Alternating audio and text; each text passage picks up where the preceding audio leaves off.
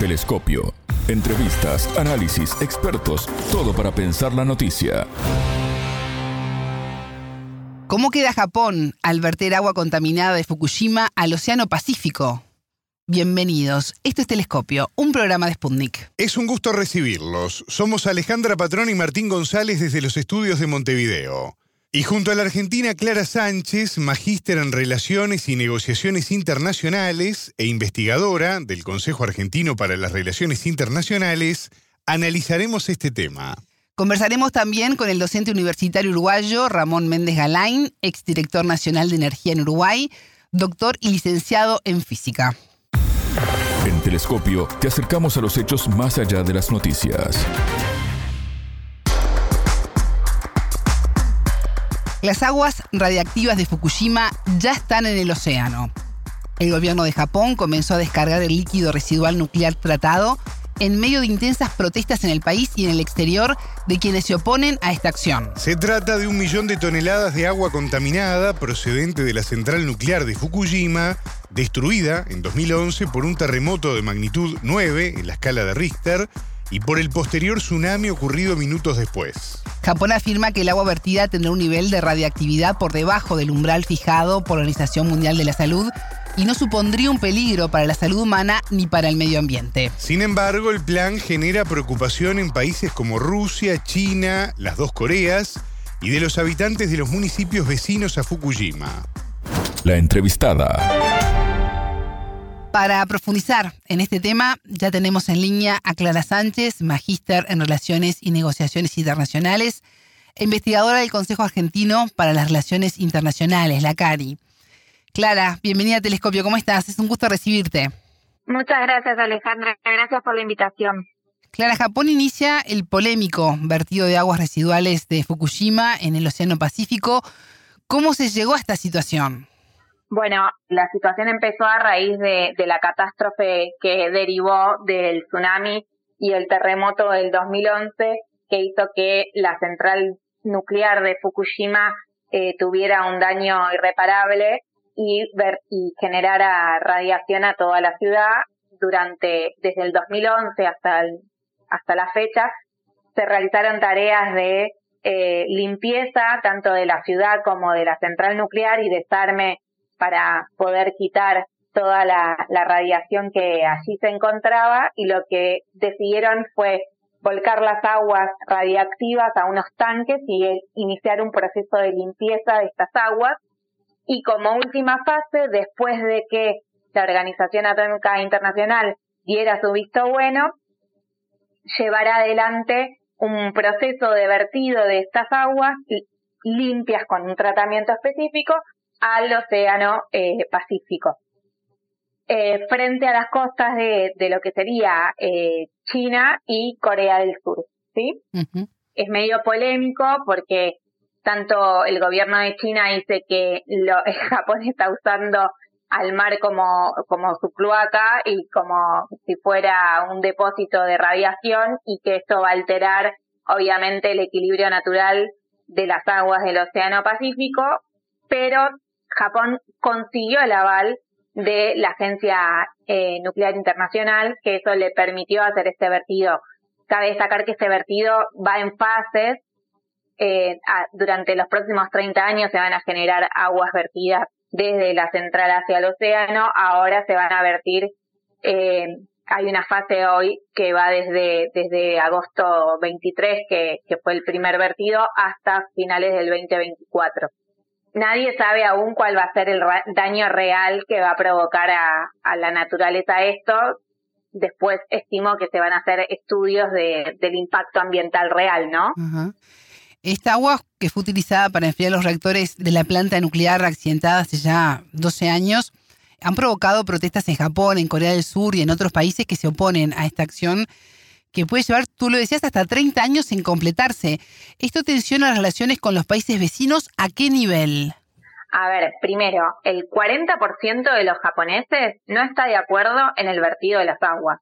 Eso ya es una, una señal hacia el interior del Japón. O sea, el gobierno hizo una campaña, el gobierno japonés hizo una campaña hacia el interior de su país de concientización, de explicación.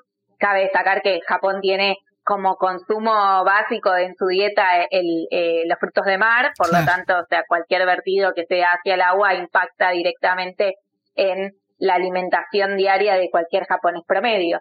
Entonces, eh, hubo toda una, una política de concientización de parte de, del gobierno y de información, pero aún así no logró un, un gran apoyo por parte de la población, dado que el 40% se opone y el apoyo real sería del 51% de la población.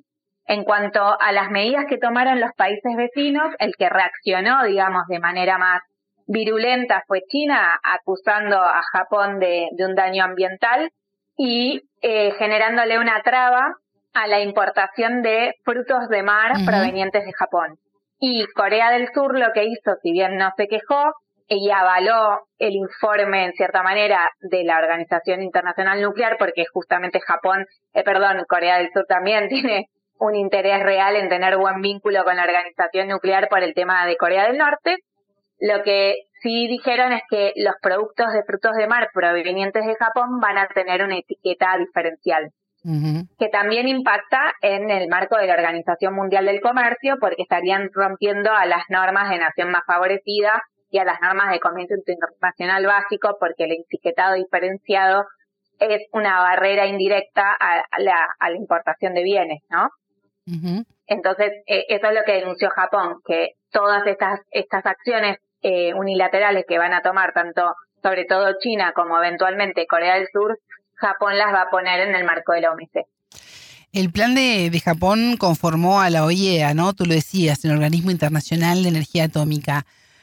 ¿Qué tipo de, garantías da esta situación? Tú también lo mencionabas, el 40% de los japoneses no quería este vertido, los vecinos tampoco están conformes. ¿Es suficiente con que la OIEA diga, bueno, sí, está bien? Y eso es lo interesante, porque eh, la OIEA, eh, de hecho, eh, el, el, director general de la OIEA es un argentino, Grossi. Sí. En su declaración oficial del organismo dijo que era insignificante el impacto que podía tener el tritio que contenían las aguas del vertido que, van a vertir en, en, el océano. Eh, a ver, eso es lo interesante, digo, ¿por qué solo el aval de una sola organización internacional cuando hay muchas universidades, muchos biólogos marinos, incluso norteamericanos, que también han acusado a Japón de que van a cometer un acto, digamos, que va a ir en contra de eh, el bienestar del el océano Pacífico, que es el océano más grande del mundo, que es un océano que ya está sufriendo grandes depredaciones, sobre todo en ese área, que no se sabe cuál va a ser el impacto real de acá los próximos 50 años, ¿no? O sea, si le sumamos a el vertido de estas aguas, pero el debate radica en eso, si solo un organismo como la OIEA, solo necesario para tener el aval para hacer semejante movida ambiental, ¿no?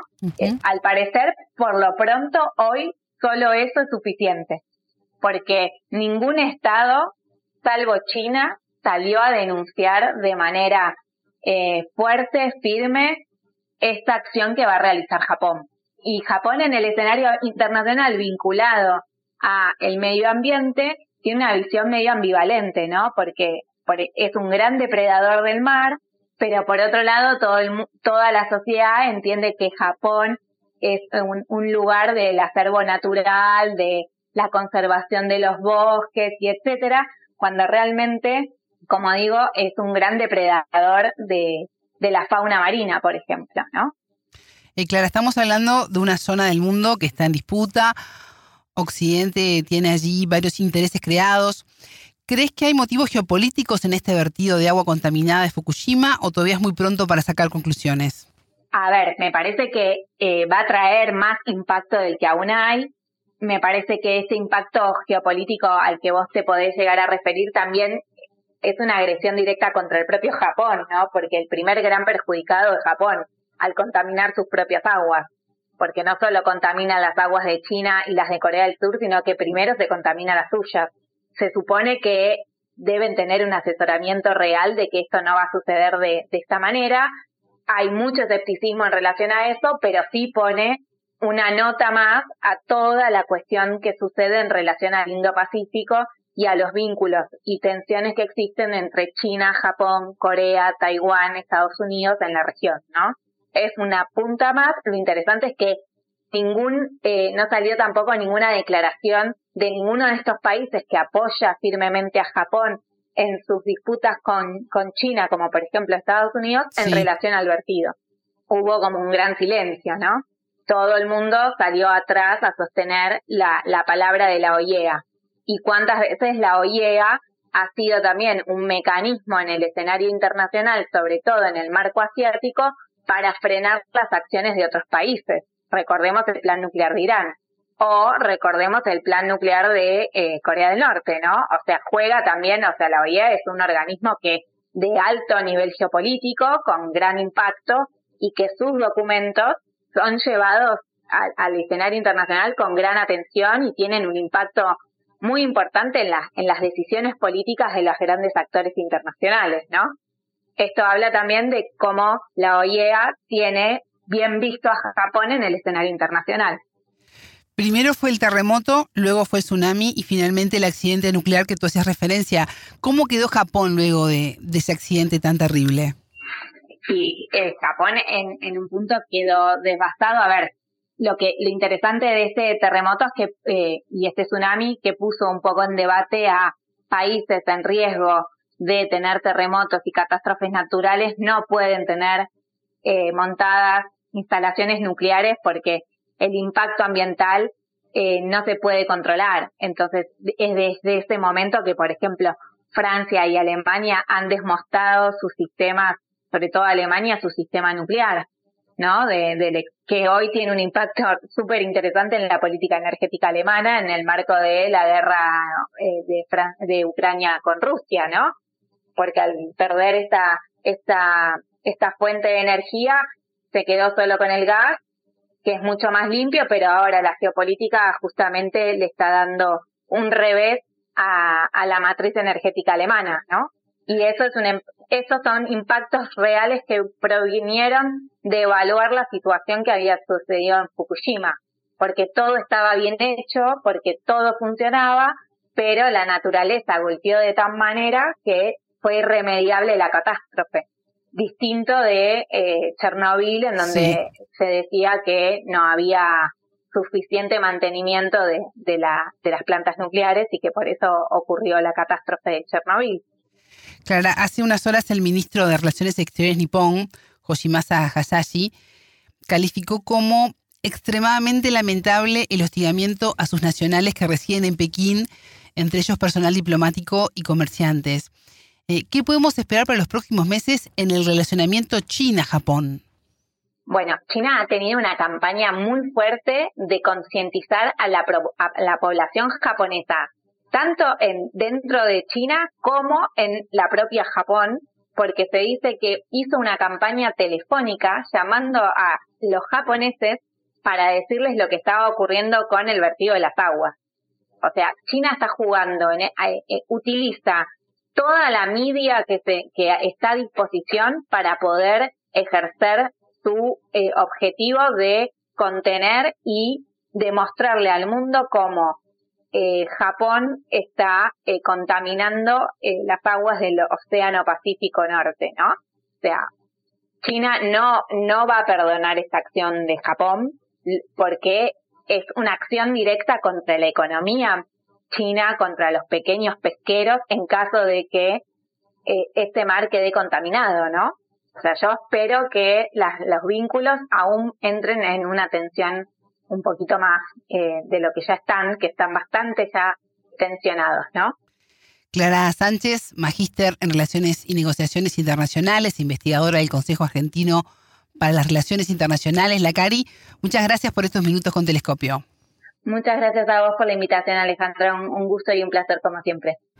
Más allá de los titulares, analizamos los temas candentes. Liberar los desechos de aguas tratadas es habitual en las plantas nucleares. Pero ¿qué sucede cuando se trata de un desecho resultado de un accidente nuclear? Si bien el plan fue aprobado por los expertos del Organismo Internacional de Energía Atómica, los países vecinos y varios expertos están preocupados por el deterioro potencial de la situación ecológica en la región. En Telescopio consultamos al docente universitario uruguayo Ramón Méndez Galain, exdirector nacional de energía en Uruguay, doctor y licenciado en física, sobre qué tan peligrosa es esta agua, cómo afectará al medio ambiente y qué podemos esperar a futuro. Momento de análisis. Hay dos miradas que pueden hacerse, una mirada más objetiva, con información más objetiva, y otra bastante más subjetivas.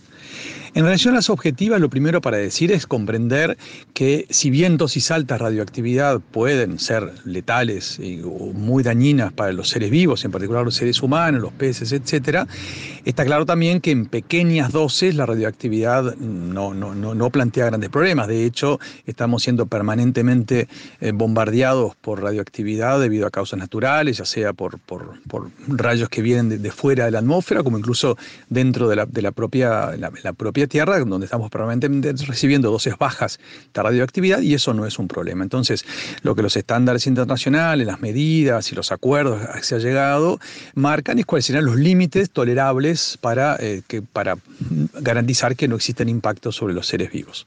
Esa es una primera información objetiva. La otra información objetiva es que eh, en, muchos lugares del mundo plantas nucleares eh, regularmente y autorizadas por todas las autoridades y por el Organismo Internacional de Energía Atómica regularmente eh, envían al, océano eh, agua con bajos niveles de radioactividad por debajo de lo que son los límites tolerables. Esas son un par de informaciones objetivas. Ahora vamos a algunas consideraciones más subjetivas, dependiendo de la mirada.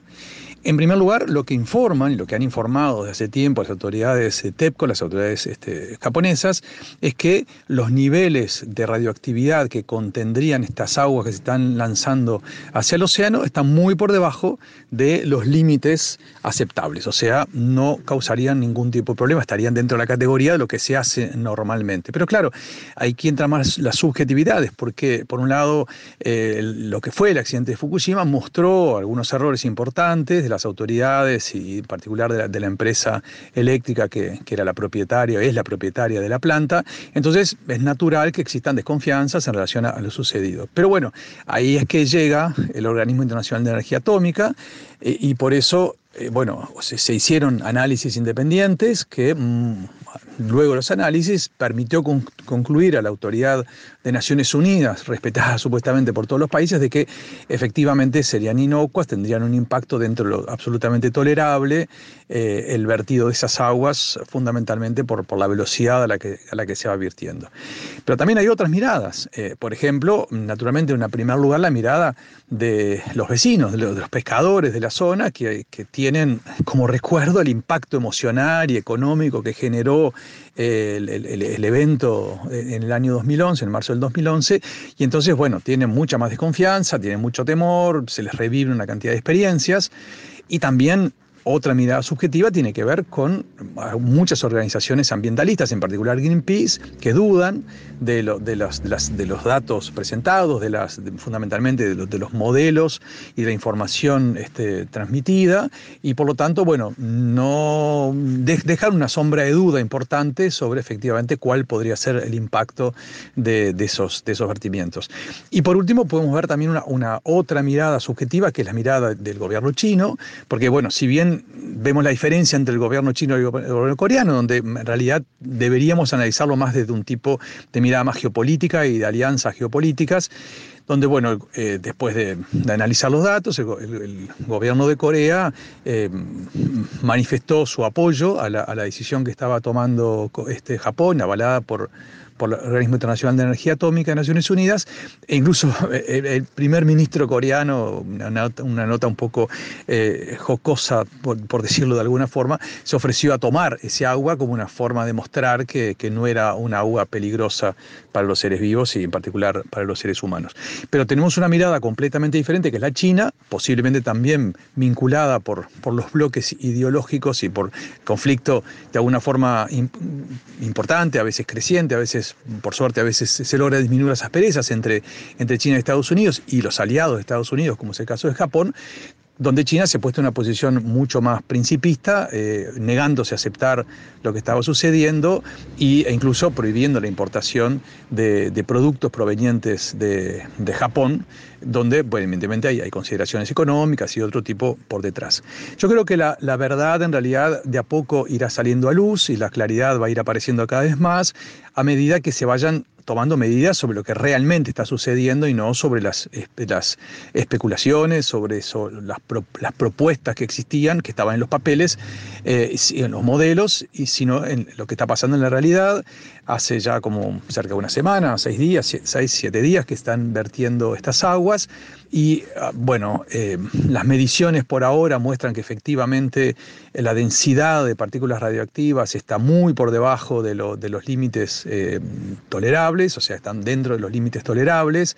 Este, esperar que sigan habiendo auditorías internacionales de OIEA. Ojalá, me gustaría mucho a mí que, el propio gobierno chino pudiera tener la posibilidad también de, enviar aparte sus equipos dentro del, equipo de, OIEA para, para asegurarse de que efectivamente los límites están dentro de lo tolerable.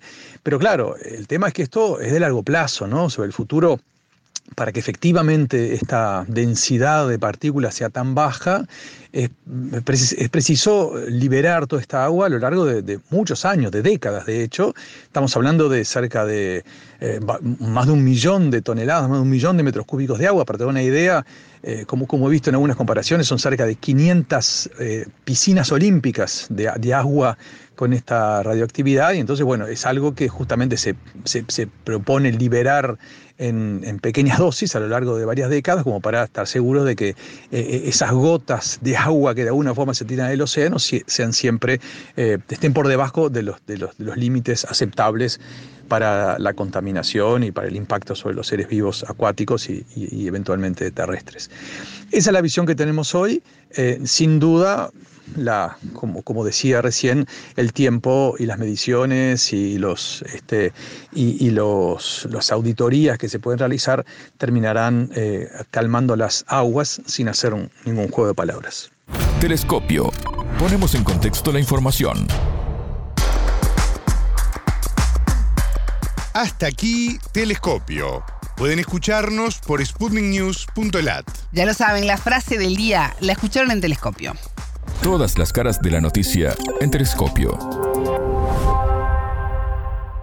¿Por qué solo el aval de una sola organización internacional cuando hay muchas universidades, muchos biólogos marinos, incluso norteamericanos, que también han acusado a Japón de que van a cometer un acto, digamos, que va a ir en contra de eh, el bienestar del océano Pacífico, que es el océano más grande del mundo, que es un océano que ya está sufriendo grandes depredaciones, sobre todo en ese área, que no se sabe cuál va a ser el impacto real de acá a los próximos 50 años.